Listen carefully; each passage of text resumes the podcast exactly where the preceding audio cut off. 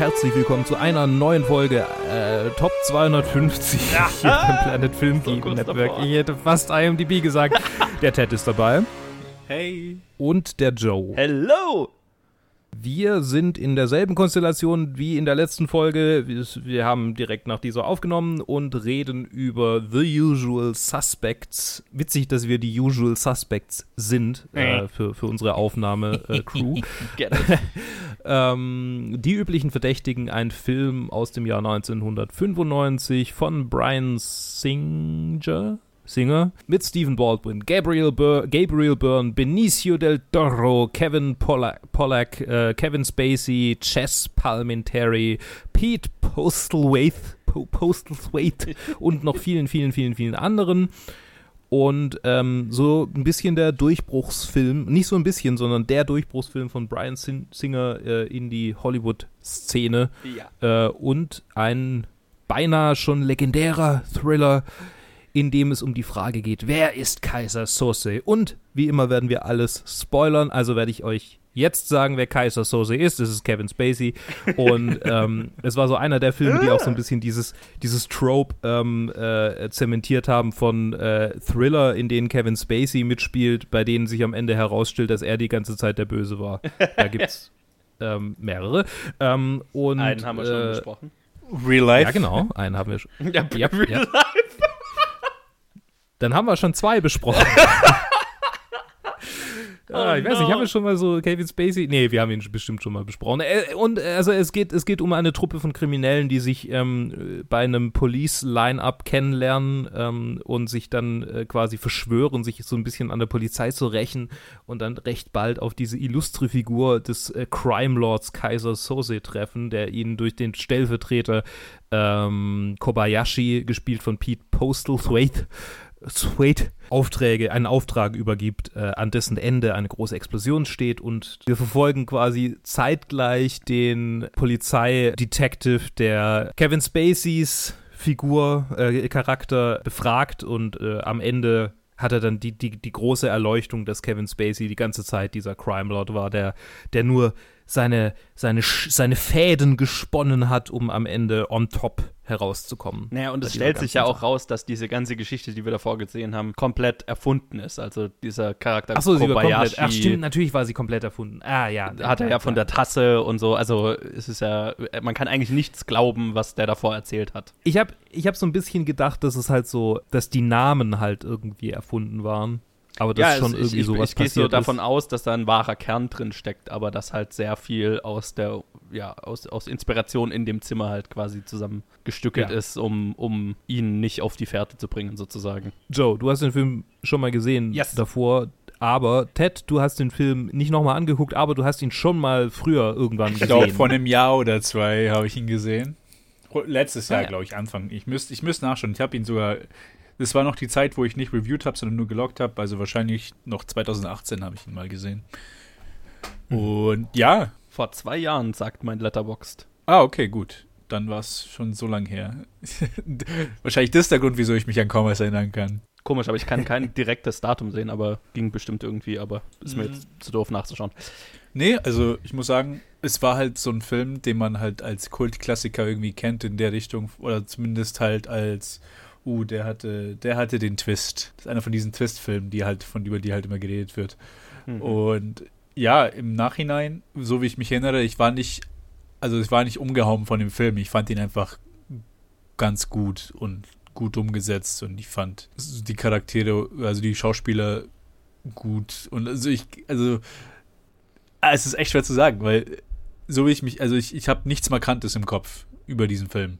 Selbst, also nicht über den Twist, nicht über wie, wie er gemacht wurde. Ich kann mich nur erinnern, dass ich ihn einfach nur im recht positiven Licht in Erinnerung habe. Ja, äh, ging mir damals, als ich ihn das erste Mal gesehen habe, ähnlich. Jetzt muss man natürlich sagen, ich bin mir ziemlich sicher, dass ich vor, bevor ich den Film das erste Mal gesehen habe, wusste, dass Kevin Spacey Kaiser Sose ist. Ziemlich Ja. sicher, dass das jetzt für mich kein neuer Twist war. Und ich finde es schade, dass ich den Film nie komplett unwissend zu sehen bekommen habe. So, ne? Weil ich Mhm. glaube, die Erfahrung hätte ich ganz gerne gehabt. So ging es mir ähnlich. Also ich hatte den vor ein paar Jahren halt mal gesehen und hatte sehr, sehr wenig noch in Erinnerung, außer halt das Ende hauptsächlich noch. Und halt alles, was auf dem Schiff stattfindet und so. Und dann das Ende, wo halt Kevin Spacey dann davonläuft und dann äh, aufhört zu humpeln und äh, der Kopf rennt raus und so weiter. Das, das ist mir alles in Erinnerung geblieben. Und jetzt, wo ich ihn wieder angeschaut habe, war, war ganz viel in dem Film, an den ich mich nicht mehr erinnert habe. Und war so, oh, ich schaue ihn fast zum ersten Mal nochmal. Und fand ihn jetzt auch beim, ich fand ihn beim, zweit, beim zweiten Mal auch sehr gut, hat aber so ein bisschen meine, meine Erinnerung verstärkt, dass ich das Gefühl habe, dass irgendwie 90 Prozent, was diesen Film gut macht, ist das Drehbuch. Mhm. Nicht unbedingt das Filmemachen selbst, aber da können wir dann vielleicht später nochmal genauer drauf eingehen. So generell ist es so ein Film, den ich äh, sehr wertschätzen kann, aber zu dem ich jetzt keine krass emotionale Verbindung habe, einfach weil ich nie diesen Oh shit Moment hatte, wo, wo, ich ihn das erste Mal unwissend gesehen hätte, so, ne? Ja, er ist, er ist vor allem sehr gut geschrieben und über den Autoren möchte ich dann auch nochmal reden weil der ja inzwischen eine ganz andere Karriere hat. Ja, da gibt es ganz viele Elemente im Film, aber jetzt äh, erstmal, Luke, äh, du hast noch nichts gesagt, bevor ich jetzt anfange zu monologisieren. Ich hatte, ich hatte diesen Moment. Hm. Okay. Ähm, ich wusste nicht, dass, also ich, keine Ahnung, ich war, ich glaube, ich war, ich glaube, ich war an dem Punkt, an dem ich schon so die Ahnung hatte, okay, Kevin Spacey ist in diesem Film, äh, vielleicht gibt es ja einen Twist. ähm, das war auch übrigens vor der ganzen, vor Anschuldigungen und, und Verurteilungen und sonst was ähm, gegen ihn äh, und auch gegen Brian Singer und gab es noch jemanden, der involviert war? Ich weiß gar nicht. Wir werden nachher nochmal drüber reden, aber quasi bevor, vor der ganzen MeToo-Sache. Und daher hatte ich da auch überhaupt keine Hintergedanken oder so, als ich den Film das erste Mal gesehen habe, sondern ich dachte einfach nur, boah, das ist ein guter Thriller. Äh, Kevin Spacey, boah, so ein guter Schauspieler. Und ich kann mich noch sehr gut daran erinnern, äh, an, an viele Elemente, äh, die mich visuell irgendwie gar nicht mal so beeindruckt haben, aber die irgendwie hängen geblieben sind. Ich verstehe nicht so richtig warum, aber also diese Szene, wo sie das erste Mal auf den Typen treffen, der mich ganz arg an äh, äh, Buffalo Bill aus, aus äh, äh Schweigen der Lämmer erinnert. Ich weiß gerade nicht, wie er, wie er heißt. Es ist nicht er, es ist jemand, er heißt anders. Der, der blonde Typ, der ihn irgendwie da, wisst ihr, wen ich meine? Ah, oh, oh, oh, oh, oh, ja, ja, ja, ich weiß, wie du meinst. Den, den, er hat einfach die gleiche ja. Stimme und er sieht auch ja, ähnlich aus. Ja, ja, ja, klar. Mhm.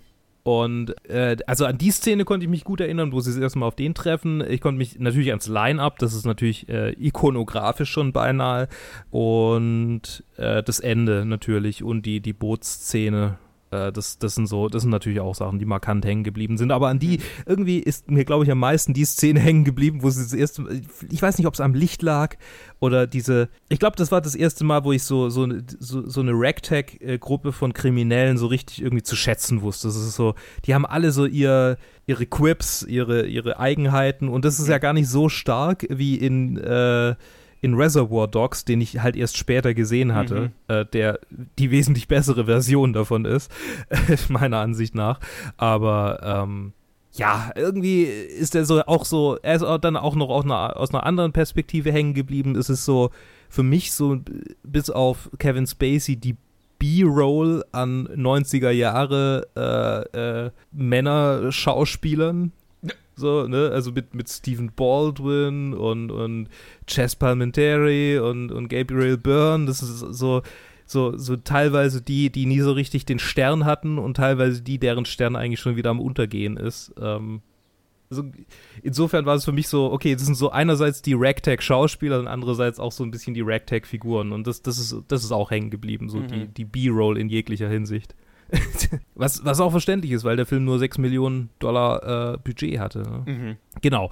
Ähm, jetzt habe ich, hab ich sehr viel drum geredet. Ich habe ihn jetzt nochmal angeguckt und äh, natürlich habe ich beim nochmal angucken äh, viele Dinge ein bisschen anders gesehen und dadurch, dass ich den Twist jetzt halt schon wusste, ist der Film auch ein bisschen anders gewesen und das ist bei dem gar nicht mal so wie in Fight Club, wo du dann, wo du dich dann schlau fühlen kannst, so, ah, ich weiß, wie es ausgeht, ähm, sondern ist es so, ja, irgendwie, okay, äh, ich, ich gucke mir jetzt gerade was an, was effektiv nicht mehr wirklich einen Impact auf das Ende hat. Also das, das Ende wird dadurch für mich, der Film wird dadurch für mich nicht arg verbessert mhm. oder, oder so verändert, dass ich, dass ich denke, okay, dieser Rewatch macht jetzt gerade irgendwie Sinn, sondern es ist einfach nur, okay, keine Ahnung. Ja. Ich höre mir halt an, was der erzählt und dann ist der Film vorbei. und ich, ich habe nicht so Momente, wo ich, wo es mir angucke und denke, ah, daran kann man sehen, dass äh, die ganze Zeit Tyler Durden eigentlich äh, äh der, der äh, Edward Nortons Charakter ja. war. Mhm. Äh, sondern, sondern äh, da, da gibt es wenig Momente, die so, die so sind, dass man sich schlau fühlen kann, was, was das Ganze nochmal noch mal ein bisschen besser machen würde. Mhm. Ja, finde ich. Genau, aber ähm, wo, worüber sollen wir als nächstes sprechen? Lass es doch mal, also ich bin der festen Überzeugung, dass eigentlich so ziemlich die ganze Stärke des, des Films aus dem Drehbuch stammt. Und das, glaube ich, ja, kann man zu Recht oder Unrecht finden, aber es ist ja mit einem Oscar ausgezeichnet worden für bestes Drehbuch. Mhm. Ähm, und der Autor ist Christopher McQuarrie. Sagt dieser Name einem von euch was?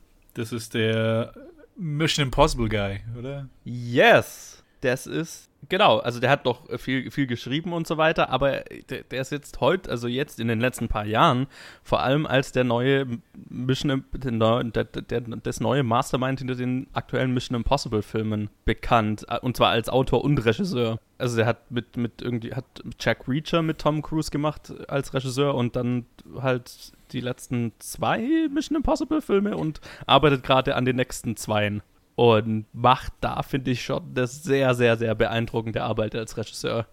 Also, äh, der weiß, wie man einen Actionfilm inszeniert und ich finde es cool, dass der, also so, gerade von Anfang an so einen Start hingelegt hat mit, mit so einem Drehbuch und gleich einen Oscar dafür und bla. Hat viele Brian Singer Filme geschrieben, äh, zwischendrin noch, aber ähm, ja, jetzt eben als, als, als Regisseur unterwegs äh, mit einem so ziemlich einem der größten Action-Franchises überhaupt. Finde ich beeindruckend. Crazy. Ja, das äh, nur mal so am Rande. Aber ich finde eben, dass äh, die ganze Stärke dieses Films aus dem Drehbuch stammt. Und es ist schon so, wie du ja gerade gesagt hast, also im Gegensatz zu Fight Club, wo, wo, wo, du, äh, wo da irgendwelche Hints drin sind und so weiter.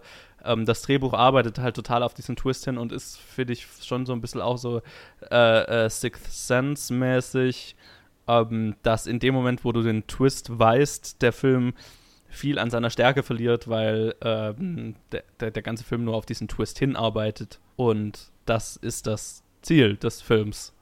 Und wenn du halt das Ziel schon kennst, dann ist die Reise dahin halt lang nicht so spannend. Und mhm. ich glaube, das ist auch der Grund, warum dieser Film jetzt auf mich nie so diesen Mega-Eindruck gemacht hat, warum ich den eher so passiv äh, äh, äh, wertschätzen kann, aber halt nie so einer meiner Top-Filme war, einfach weil ich den Twist kannte und gerade dann, wie es halt den Auf Aufbau spannend finden kann, aber ja, das Ziel kennen, bevor die Reise überhaupt losgeht.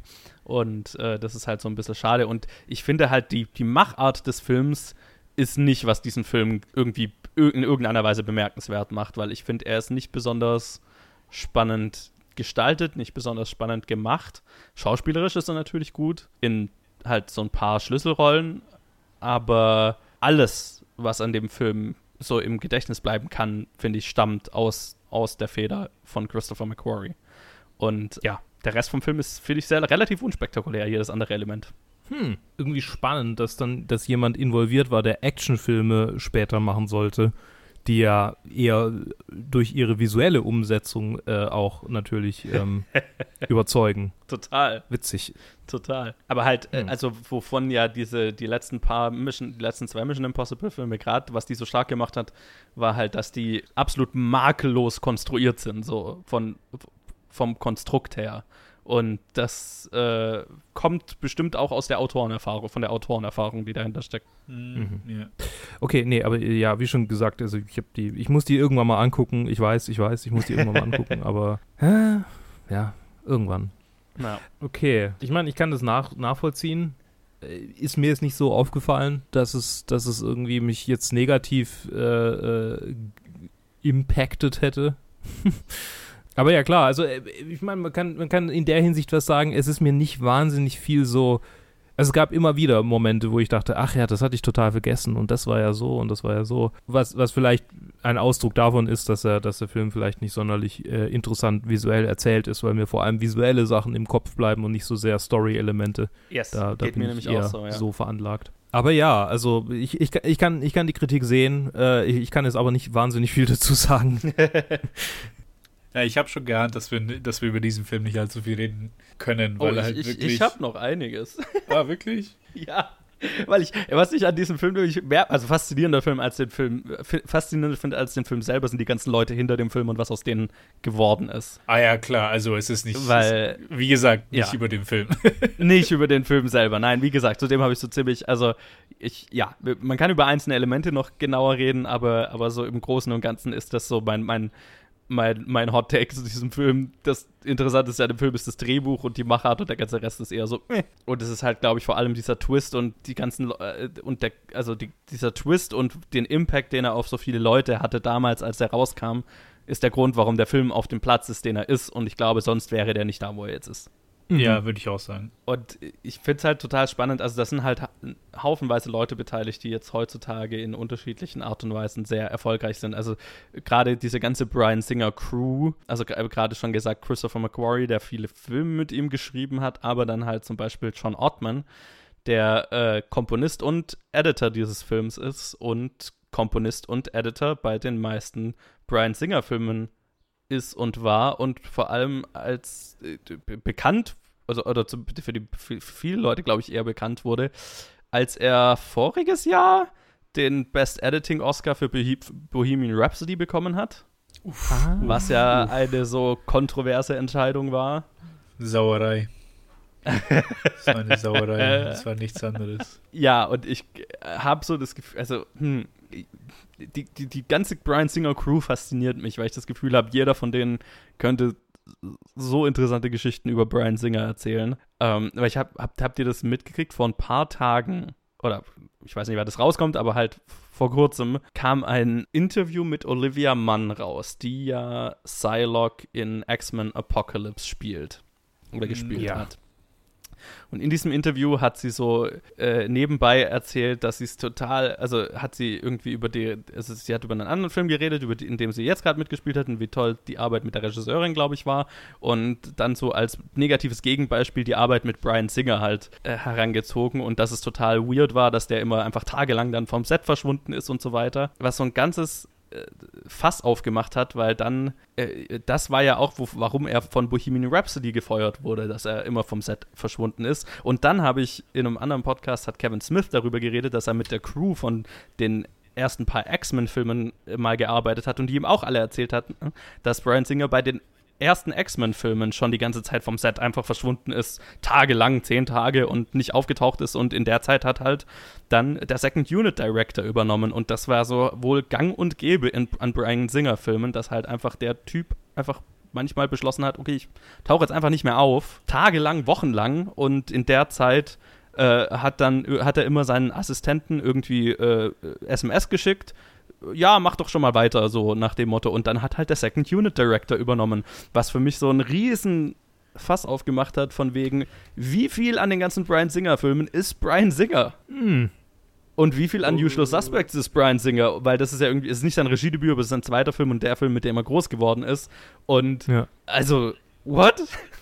Das ist so faszinierend, dass es halt einfach, dass er das jahrzehntelang machen konnte und halt einfach irgendwie so einer der, eine Zeit lang einer der erfolgreichsten Regisseure war und da, das muss ja bekannt gewesen sein. Also er hat ja immer mit derselben Crew gearbeitet und Leute haben ihm immer wieder Aufträge ge gegeben, obwohl er halt wohl von Anfang an immer einfach vom Set verschwunden ist und andere Leute seine Filme gemacht haben. What the fuck? Uff, der Hustle.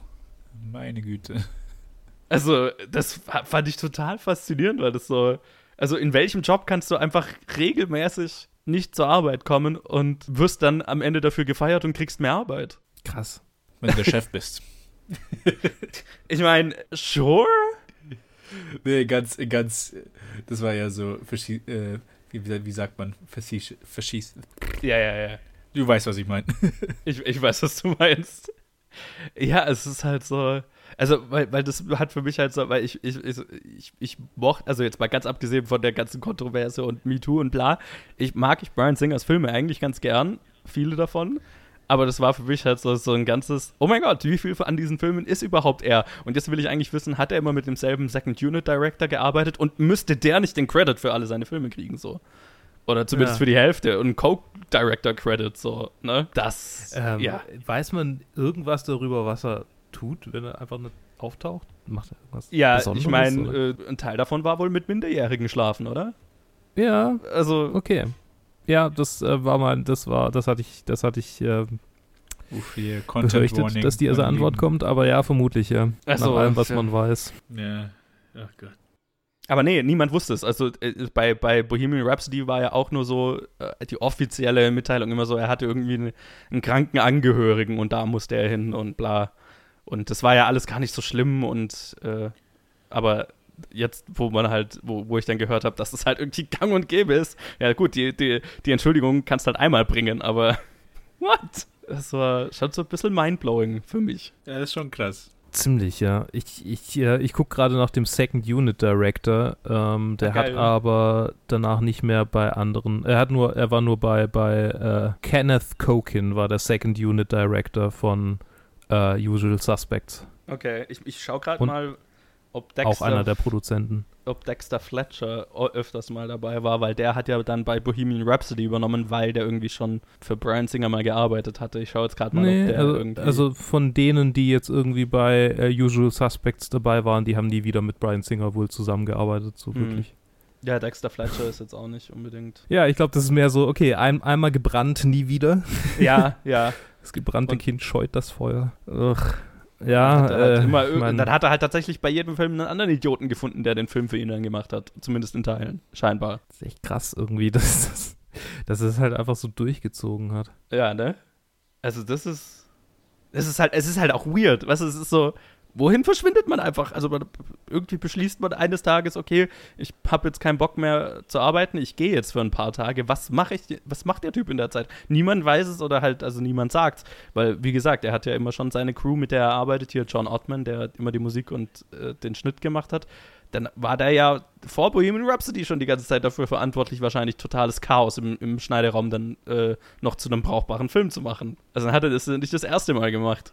Und er hat das auch mal so angedeutet in dem Interview, dass halt, ähm, wo er ge also gefragt wurde, diese, dieses ganze Chaos bei Bohemian Rhapsody irgendwie zu beseitigen, dass das halt, also dass er sich das zweimal überlegt hat, ob er es machen soll. Hm. Weil er wohl gewusst hat, auf was er sich einlässt. Also, es ist für mich endlos faszinierend und ich will eine, eine in-depth äh, Doku-Reihe über was zur Hölle an diesen Filmsets passiert. Irre. Vielleicht gibt es das ja. Vielleicht gibt es das ja. Ja, wer weiß, wer weiß.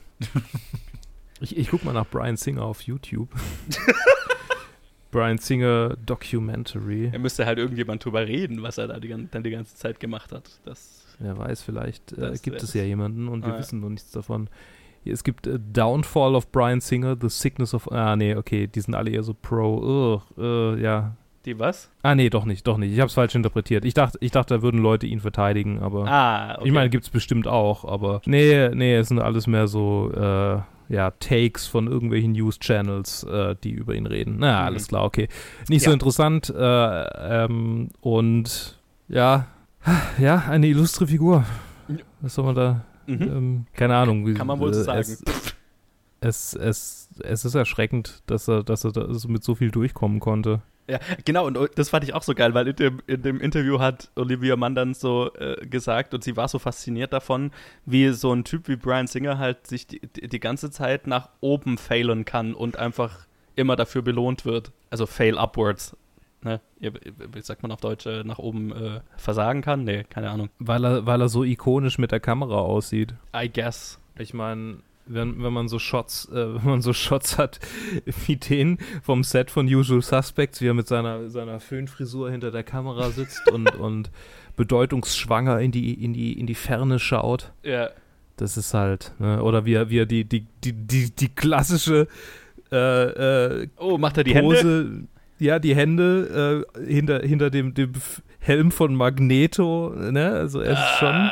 Ah, ah, ja.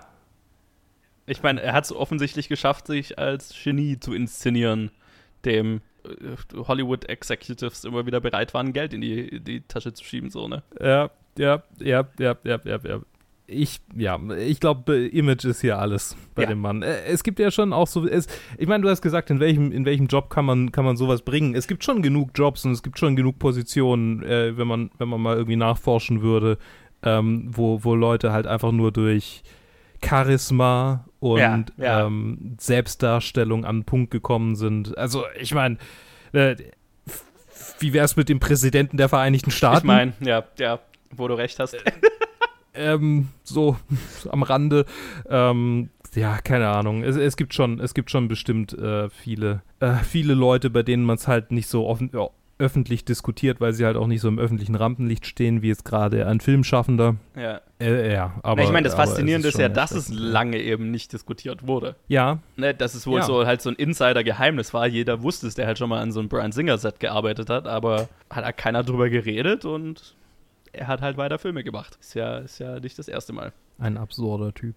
Ja. Ja, und dann haben wir noch Kevin Spacey in diesem Film.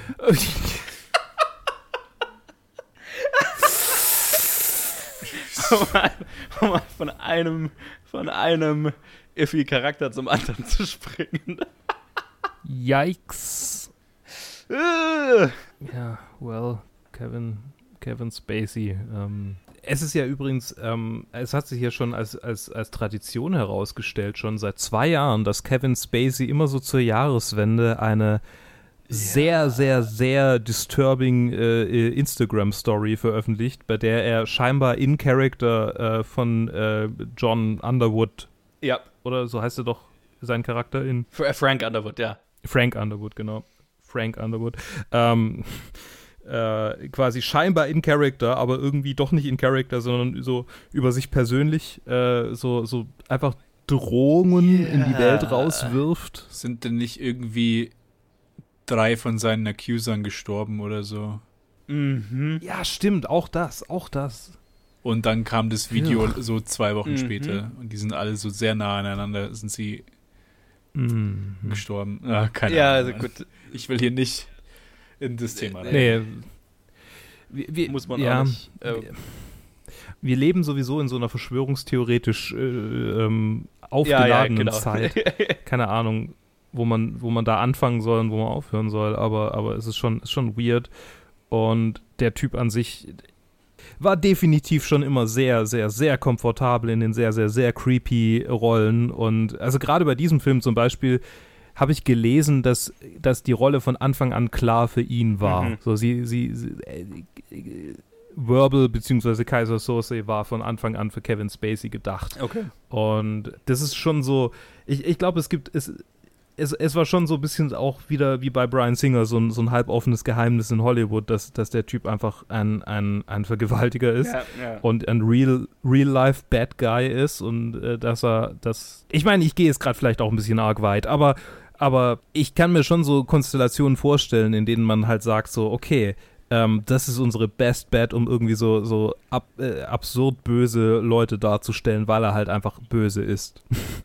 Keine Ahnung. Es es geht jetzt vielleicht ein bisschen weit. Ich, ich, Ähm, ich habe schon wieder eine komische Tangente. Ich habe gerade ständig komische Tangenten. Ich weiß auch nicht. Ja. Ich bin nur, ich, ich, ich bin nur irgendwie sauer, dass ich mir House of Cards nie äh, äh, richtig fertig gucken konnte. Ich, ich, ja, ich ärgere mich total, weil ich habe irgendwie, was habe ich, vier Staffeln gesehen oder so und mir würde, also ich glaube, mir fehlt eine Staffel, in der er noch dabei ist. Ja. Und ich habe, ich, ja, ich Hm. habe bis heute, äh, graut mir so ein bisschen davor, es anzuschauen. Ich, ich bin da schon manchmal ganz gut drin, das zu trennen, aber er spielt halt so eine, also einfach wegen diesen fucking Instagram- und YouTube-Videos, die er macht, ähm, wo er halt diesen Charakter spielt oder er der Charakter ist und ugh, es ist halt einfach so, es fühlt sich so, so äh, real an dann bei ihm. Meine Mom hatte die beste Reaktion zu dieser Serie. Die hat einfach nur die ersten fünf Minuten gesehen, wo er aus dem Haus geht, dem Hund einfach nur den Hund tötet und dann in die Kamera spricht. Meine Mom so, okay, ausschalten. Das ist schon Ja, ich meine, so einem Charakter muss ich mir nicht, muss ich nicht folgen.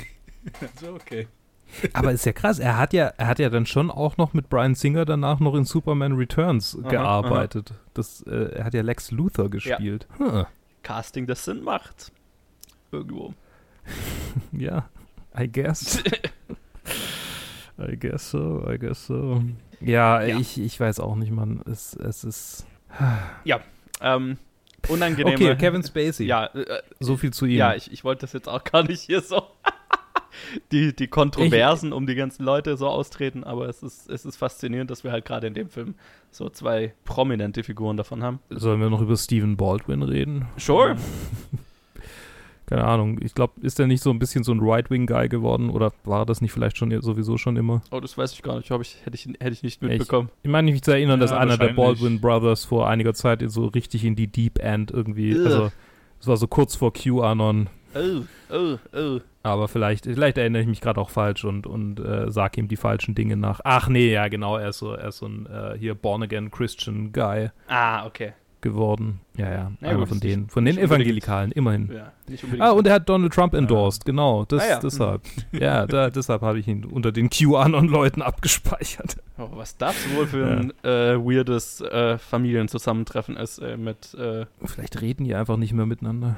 ja, wahrscheinlich. Was ist das für eine Episode, Mann? Du hast ja schon gesagt, dass du, dass du dich wunderst, dass wir so über, viel über diesen Film reden können, aber wir können eigentlich nicht wirklich viel über den Film reden. Wir reden einfach um Begleitumstände oder völlig irrelevante Dinge. Ja, ja. Wir sind back to the roots von Top 250. Ja, ich meine, wir haben viel zu viel über die Filme an sich geredet in den letzten paar Folgen. Ich brauche mal wieder ein paar ja, ja. dumme Tangenten. Ah, all die Weirdos, die in einem Film zusammengekommen sind, ey. Ähm, Ja. Das gibt's über. Ich finde, ähm, aber das Weirdeste an einem der Charakter ist eigentlich nur sein Name, nämlich Pete Postlethwaite. Der ist ja ein Schauspieler, bei dem ich immer wieder davon fasziniert bin, dass ich das Gefühl habe, er altert nicht. Weil, Und er ist irgendwie, er ist immer so im Hintergrund und sobald du ihn siehst, du weißt, wer er ist, aber dann denkst du, wo Ja, war das, der, der ist so das perfekte Beispiel von einem, von einem Character Actor, der halt einfach äh, Ja. perfekt für bestimmte Rollen ist, das auch einfach gut darin ist, die zu spielen und, und die, an die Rollen zu kommen und einfach so jemand ist, so that guy from that thing. Also äh, so jemand, den Mhm. man einfach in viel schon gesehen hat und der gefühlt äh, mehrere Dekaden lang schon arbeitet und äh, einfach immer gleich aussieht. Und das ist fast schon gruselig. Er ist Keanu Reeves, Vater. Hä, was? In der, in der Hinsicht so. so ein bisschen. Oder eher sein weirder Onkel.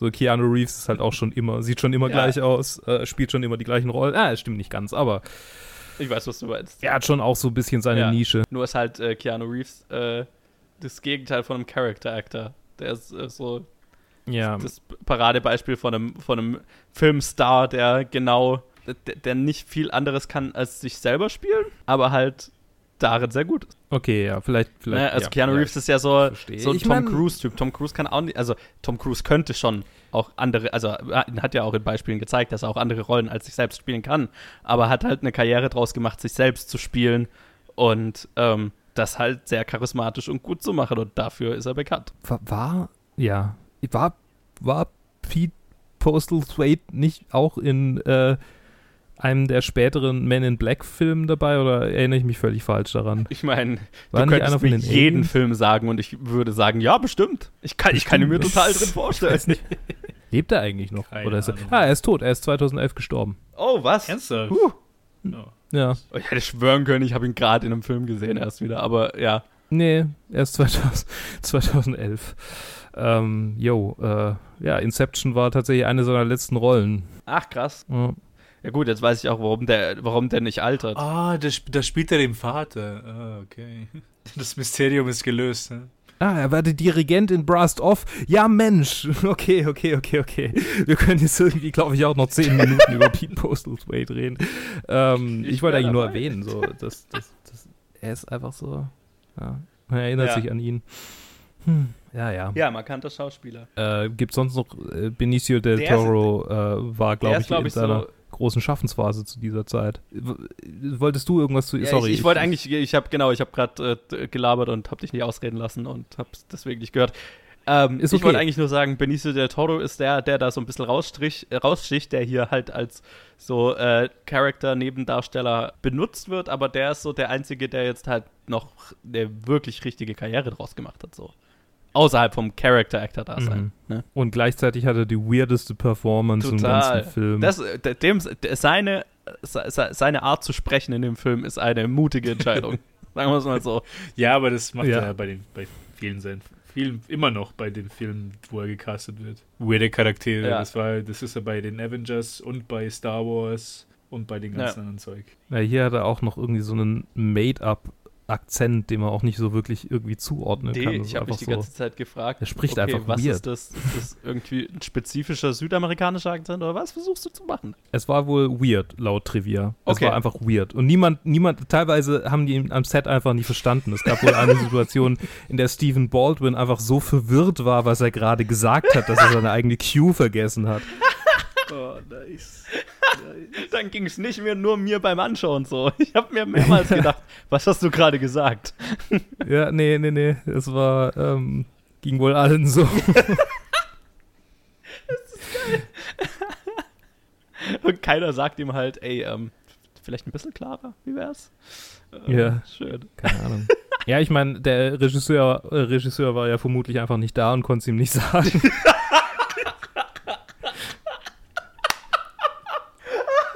Oh, sehr schön. Apropos nochmal äh, noch mal eine, eine, äh, äh, eine Situation, die so halt so entstanden ist, äh, der Line-Up, ähm, dass der so, sagen wir mal, sagen wir mal, eher, eher humoristisch gedreht war. Das äh, kam daher, dass äh, Brian Singer äh, ähm, die halt irgendwie den ganzen Tag hat drehen lassen Mhm. und äh, irgendwann waren sie, waren sie, konnten sie einfach nicht mehr.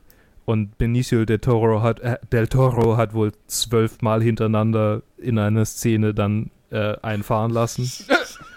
Und das war dann so der Moment, an dem sie einfach vollkommen nur noch, nur noch dumme Takes gemacht haben und irgendwann meinte er, okay, jetzt nehmen wir den schlimmsten von denen. Und es ist irgendwie ganz witzig geworden. Also ich meine, ja, äh, das ist halt so, das- das ist der Ikone, also einer der ikonischen Momente, die dieser Film so mit sich bringt, ne?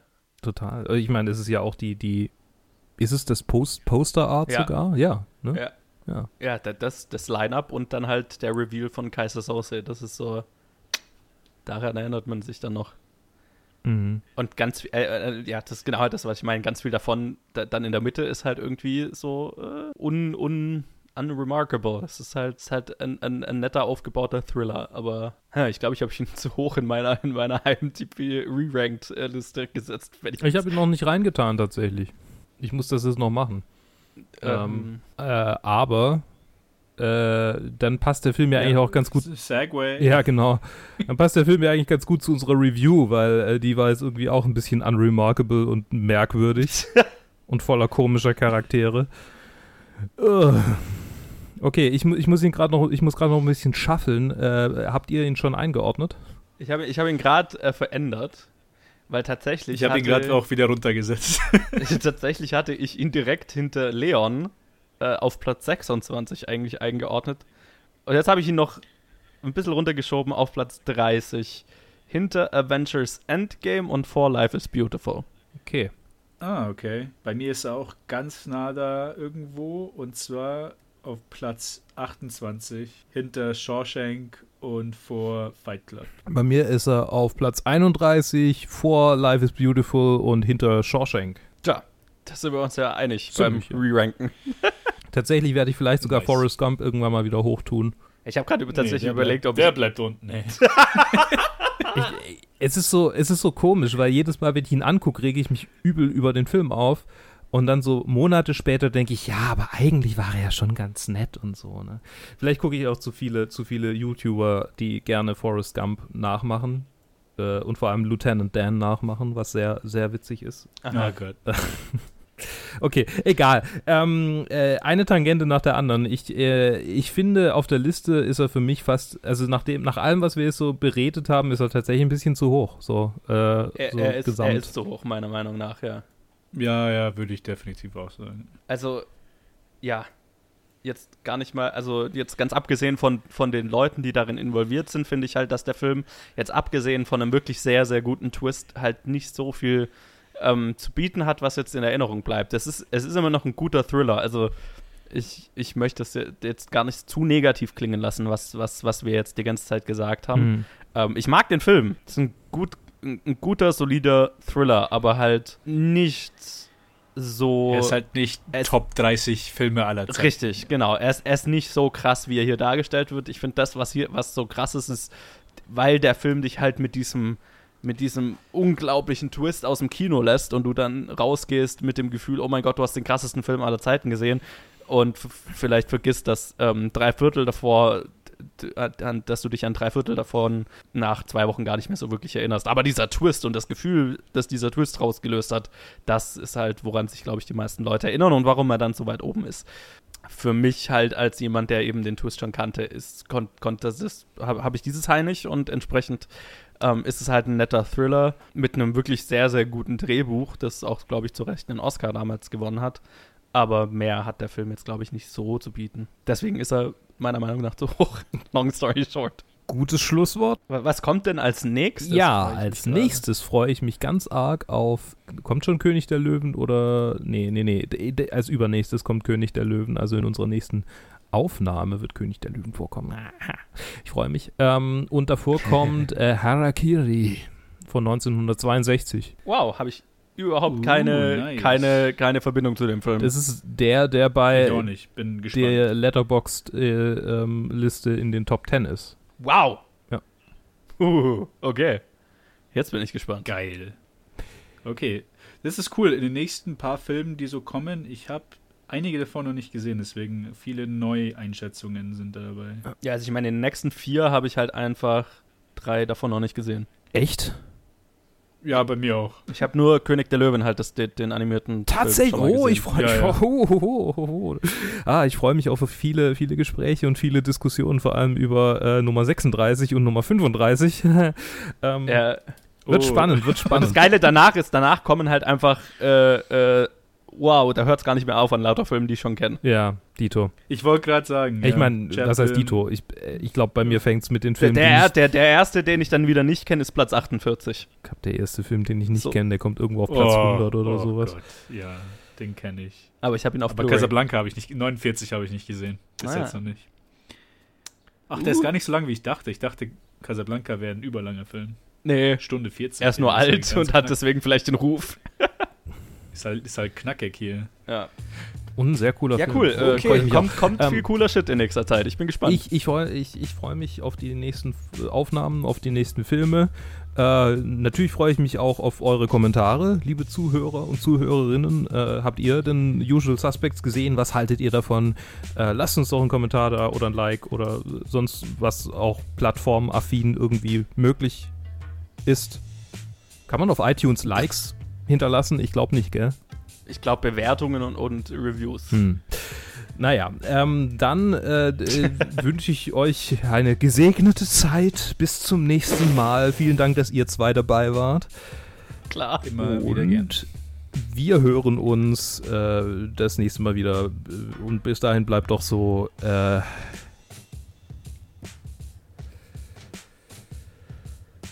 wie die Charaktere in Usual Suspects. Tschüss. Was war das denn?